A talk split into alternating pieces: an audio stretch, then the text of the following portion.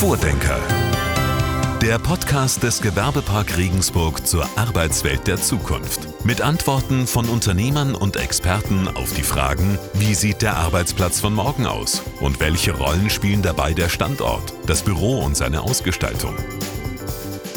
Das Büro der Zukunft ist sexy. Das Büro der Zukunft oder auch das jetzige Büro im Prinzip, also man muss da gar nicht so weit in die Zukunft schauen. Dieser Change, sage ich jetzt mal, der, der findet jetzt schon statt. Ähm, das haben wir mittendrin. Und das Büro konkurriert natürlich laufend mit dem Lieblingsplatz eines Mitarbeiters, den er überall hat, den er auf der Terrasse zu Hause hat, den er am schönen Esstisch zu Hause hat.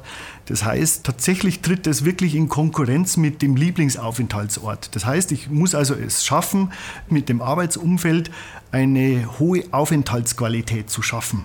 Das sagt Andreas Gebhardt, Geschäftsführer der Haag Einrichtungen GmbH auf die Frage, was das Büro der Zukunft den Mitarbeitern bieten muss.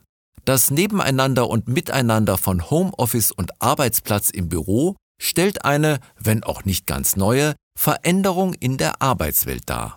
Doch wie viel Homeoffice darf es sein oder anders gesprochen, wie viel Büro muss es sein, damit der Job nicht in einem Maße in die eigenen vier Wände einzieht, dass Arbeit und Privatsphäre wahllos verschwimmen.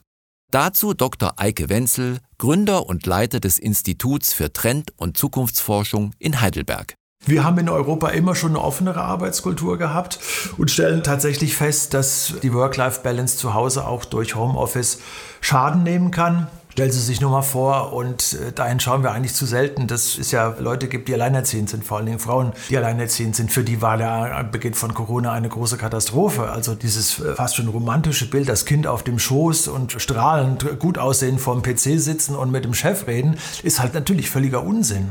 Das gibt es nirgendwo und deswegen würde ich bei Life-Work-Balance äh, und Homeoffice immer ein Fragezeichen machen. Während man im Homeoffice zwar digital mit der Firma verbunden ist, bleibt dennoch die soziale Distanz zu den Kollegen und dem Unternehmensalltag. Das Büro ist der Ort, an dem Mitarbeiter untereinander und Teams mit ihrem Vorgesetzten zusammenkommen. Hier werden Impulse gesetzt und Ideen vorangetrieben.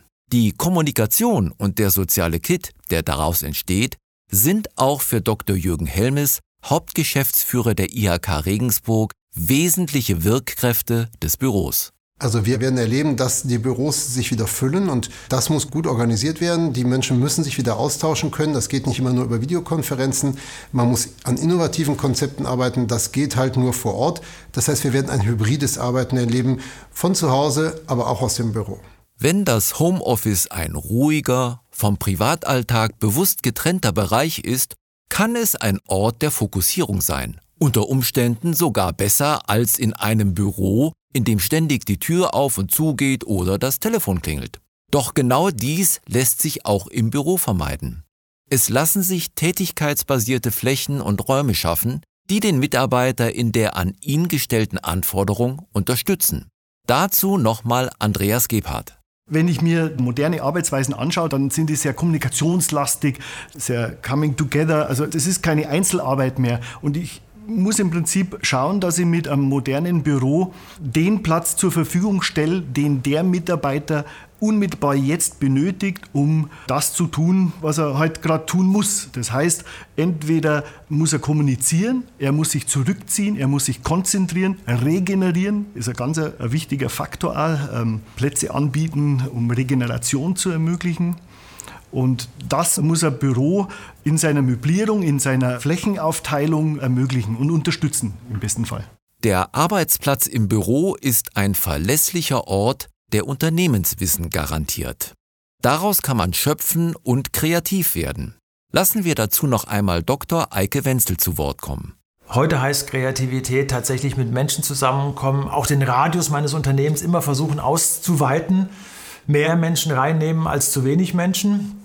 Und das heißt in letzter Konsequenz, das ist ein hochgradig sozialer Prozess. Wir werden keine Nobelpreise im Homeoffice bekommen. Und wir werden uns äh, alle, bin ich ziemlich fest überzeugt, in den nächsten zwei, drei Jahren aktiv aus dem Homeoffice auch stärker wieder nach außen bewegen. Erstens, weil wir einfach ein menschliches Bedürfnis dazu haben. Zweitens, weil wir merken, dass ein Büro in einer neuen Form, neu gedacht, besser gedacht, optimiert, tatsächlich Kreativität transportiert.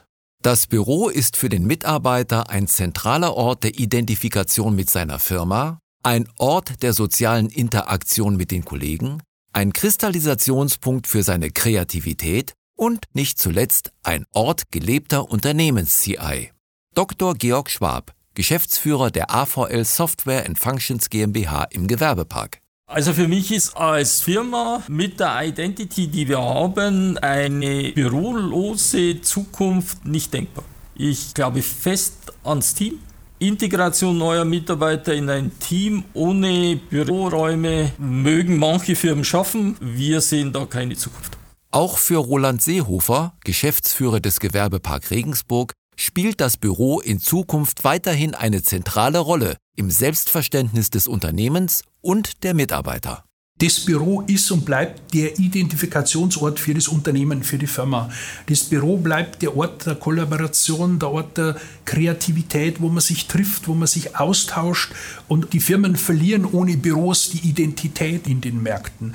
Wenn sie nur mehr lauter Homeoffice-Arbeiter haben, die nicht oder ganz selten ins Büro kommen, ist es für den Mitarbeiter egal, für welche Firma er arbeitet. Also die Bindung ist weg, die Loyalität ist weg. Also ich glaube, dass die Büros nach wie vor mehr als bisher noch nötig sind, aber sie werden in der Funktion überarbeitet im Moment gerade. Und das ist, glaube ich, sehr sinnvoll, um eben den neuen Herausforderungen auch von der Fläche her gerecht zu werden. Das war Vordenker, der Podcast des Gewerbepark Regensburg zur Arbeitswelt der Zukunft. Alle Infos zur Vordenker-Kampagne unter vordenker.gewerbepark.de. Bis zur nächsten Folge. Der Standort. Gewerbepark Regensburg